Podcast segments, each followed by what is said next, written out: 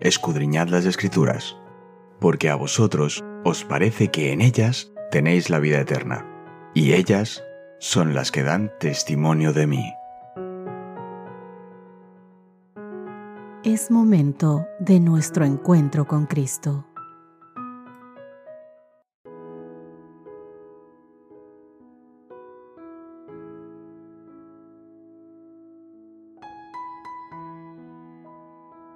Hola, hola, ¿qué tal? Bienvenidos sean todos ustedes a nuestro encuentro diario del estudio de la Biblia. Para mí es un gran placer que el Señor me permita un día más estar con todos vosotros a través del estudio en este audio. Queridos amigos, hoy nuestro título es Rey Eterno de Poder Incomparable. Hoy es miércoles 28 de febrero, nos dice el calendario, y vamos a empezar con nuestro estudio del día de hoy, dando un breve repaso a nuestro texto base de esta semana. Salmos 118 versos 22 y 23. La palabra del Señor dice, La piedra que desecharon los edificadores ha venido a ser la piedra angular. Obra del Señor es esto, es una maravilla a nuestros ojos. Vamos a ver algunos salmos y veamos en ellos que nos enseñan estos textos acerca de Cristo como Rey. Abre tu Biblia en el Salmo número 2. ¿Por qué se amotinan las gentes? ¿Y los pueblos piensan cosas vanas?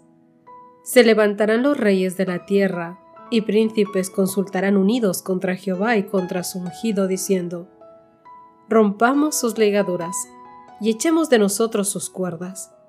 El que mora en los cielos se reirá el Señor se burlará de ellos.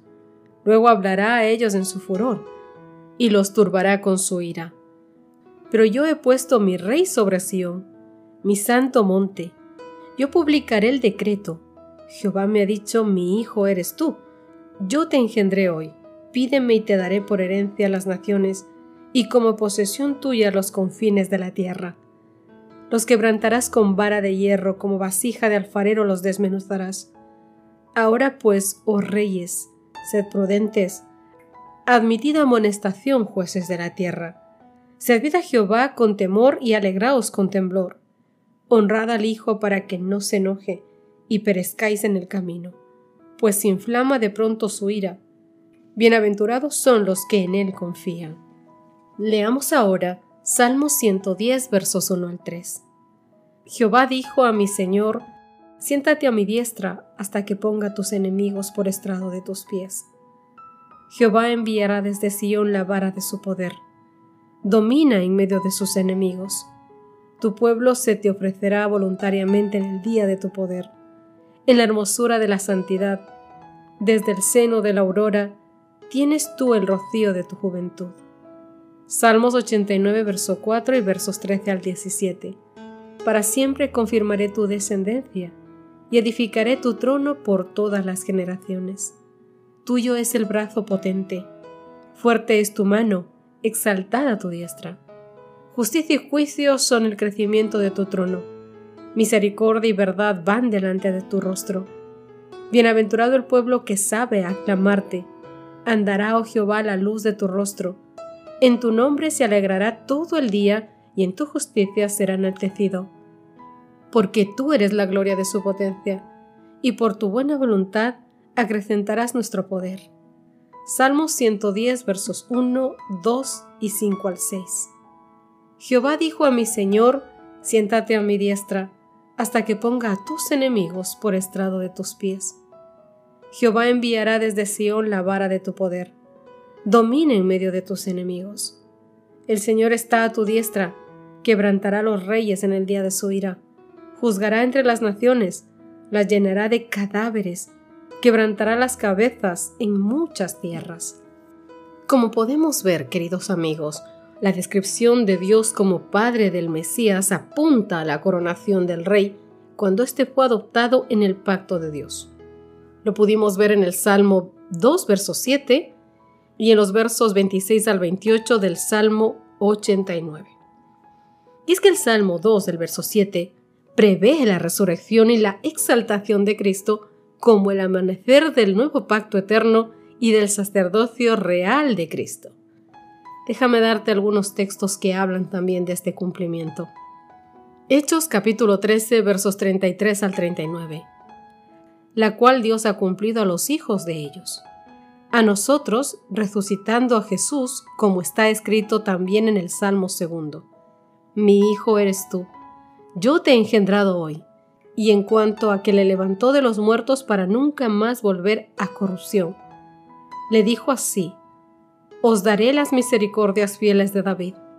Por eso dice también en otro salmo, no permitirás que tu santo vea corrupción, porque a la verdad David, habiendo servido a su propia generación según la voluntad de Dios, durmió y fue reunido con sus padres y vio corrupción. Mas aquel a quien Dios levantó no vio corrupción. Sabed pues esto, varones hermanos, que por medio de él se os anuncia perdón de pecados, y que de todo aquello de que por la ley de Moisés no pudisteis ser justificados, en él es justificado todo aquel que cree. Hebreos capítulo 1 verso 5. Porque ¿a cuál de los ángeles dijo Dios jamás, mi hijo eres tú? Yo te he engendrado hoy, y otra vez yo seré a él padre, y él será a mi hijo. Hebreos capítulo 5 verso 5. Aquí tampoco Cristo se glorificó a sí mismo haciéndose sumo sacerdote, sino el que le dijo, Tú eres mi hijo, yo te he engendrado hoy. El Mesías, queridos amigos, se sienta a la diestra de Dios como alguien que posee honor y autoridad sin precedentes. El Salmo 110, verso 1 nos lo dijo, y Hechos capítulo 7, versos 55 al 56 también confirman esto. Pero Esteban, lleno del Espíritu Santo, puesto los ojos en el cielo, vio la gloria de Dios y a Jesús que estaba a la diestra de Dios y dijo, He aquí, veo los cielos abiertos y al Hijo del Hombre que está a la diestra de Dios. Qué maravilloso, ¿verdad? Además, la interacción entre el Señor y el ungido, que es el Mesías, sugiere una intención de identificar a este Mesías davídico como el Señor mismo. Si el que está sentado a la diestra es el Señor, entonces el Señor es el Mesías ya que este último también es visto a la diestra en el Salmo 110 versos 1 y 5. Finalmente Cristo tendrá la victoria absoluta sobre sus enemigos. Hacer de los enemigos un estrado es una imagen que refleja la costumbre de los antiguos reyes del cercano oriente de colocar sus pies sobre el cuello de sus enemigos derrotados para demostrar el dominio total sobre ellos. Sin embargo, la vara de Cristo no es aquí una herramienta de terror, no. La vara de la que habla el capítulo 2 de Salmos, verso 9, o el capítulo 110, verso 2, es el bastón. Esta vara la llevaban originalmente los líderes tribales, como símbolo de la tribu. Mira, por ejemplo, Números capítulo 17, versos 2 al 10.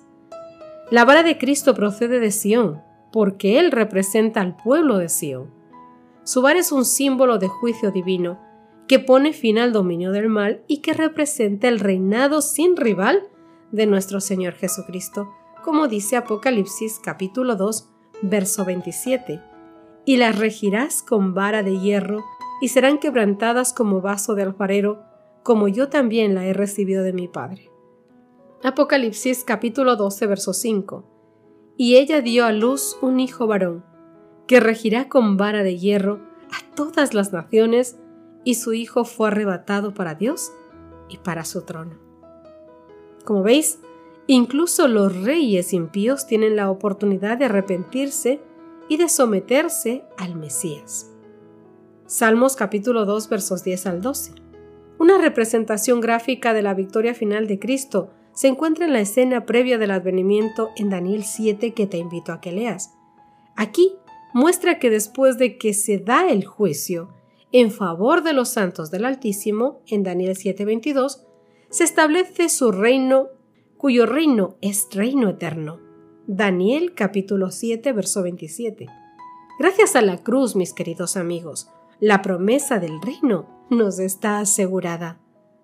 Se promete una bendición a todos los que confían en el Rey y el pueblo se regocija en el reinado soberano y justo del Mesías. Salmos capítulo 2 verso 12 y capítulo 89 versos 15 al 17. ¿Sabes qué agradable es saber que, si al final el bien triunfa sobre el mal, se hará justicia y el dolor y el sufrimiento serán vencidos para siempre? ¿De qué manera debería esto consolarte? Consolar tu corazón esta verdad que ahora, desde una perspectiva humana, el mal perece, el mal prospera. ¿Sabes? Como hemos leído en el Salmo 110, verso 1, Jehová dijo a mi Señor, siéntate a mi diestra hasta que ponga a tus enemigos por estrado de tus pies. El amor del Padre hacia esta raza caída es insondable, indescriptible y sin parangón. Este amor lo indujo a consentir dar a su único hijo para que muriera, a fin de que el hombre rebelde como somos cada uno de nosotros pudiésemos ser puestos en armonía con el gobierno del cielo y pudiéramos salvarnos de la penalidad de la transgresión que merecíamos asumir. El Hijo de Dios depuso su trono real a fin de hacerse pobre por causa de nosotros, para que por medio de su pobreza nosotros fuéramos enriquecidos. Llegó a ser varón de dolores para que tú y yo pudiéramos participar de su reino, un reino eterno con gran regocijo. Dios permitió que su amado Hijo, lleno de gracia y de verdad, descendiera de un mundo de indescriptible gloria a otro mundo vaciado, agostado por el pecado, oscurecido, entenebrecido por las sombras de la muerte y de la maldad. Por su humanidad es que Cristo tocaba la humanidad, por su divinidad se hacía del trono de Dios. Y cuando Cristo vuelva, mi querido amigo, a la tierra, los hombres no le verán como preso, rodeado por una turba. No, le veremos como rey, como el rey del cielo. Y Cristo, mi querido amigo, volverá en su inmensa gloria, en la gloria de su Padre y en la gloria de los santos ángeles. Porque miriadas y miriadas y miles de miles de ángeles, hermosos y triunfantes hijos de Dios, que poseen una belleza y gloria superiores a todo lo que nosotros podemos conocer o imaginar, le escoltarán en su regreso. Y entonces, mi querido amigo, se sentará sobre su trono de gloria y adelante de él se congregarán todas las naciones, y entre ellos tú y yo. Entonces todo ojo lo verá, y también todos los que les traspasaron. En lugar de una corona de espinas, él llevará una hermosa corona de gloria una corona dentro de otra corona. En lugar de aquel viejo manto de grana, llevará un vestido blanco, más blanco, más puro, tanto que ningún lavador en la tierra los puede hacer tan blancos. Y en su vestidura y en su muslo tendrá escrito un nombre, Rey de Reyes y Señor de Señores. Es nuestro Señor que esperamos. Así es, y Él morará con nosotros, y nosotros con Él, y seremos su pueblo por las eternidades sin fin. Cuánto anhelamos este momento. Pero para ello, tu corazón y tu carácter debe estar preparado. Por eso es que te pido cada día que con oración y súplica vayas a los pies de Dios, para que Él pueda preparar tu corazón para poder vivir con emoción y alegría este regreso, y no al contrario con miedo y con terror por haberlo desechado y despreciado. Amigo mío, que Dios bendiga tu corazón, que Dios bendiga tu vida y que el Espíritu Santo a ti y a mí nos gobiernen de manera que vivamos eternamente enamorados de Dios. Oremos para terminar nuestro estudio. Oh Papito Dios, Rey de Reyes, Señor de Señores, eterno es tu poder, incomparable Dios mío tu amor esa misericordia con la que nos cubres cada día. Señor, no podemos abrir tu palabra sin dejar de maravillarnos de tu misericordia, de tu hermosura, de tu grandeza y de tu poder.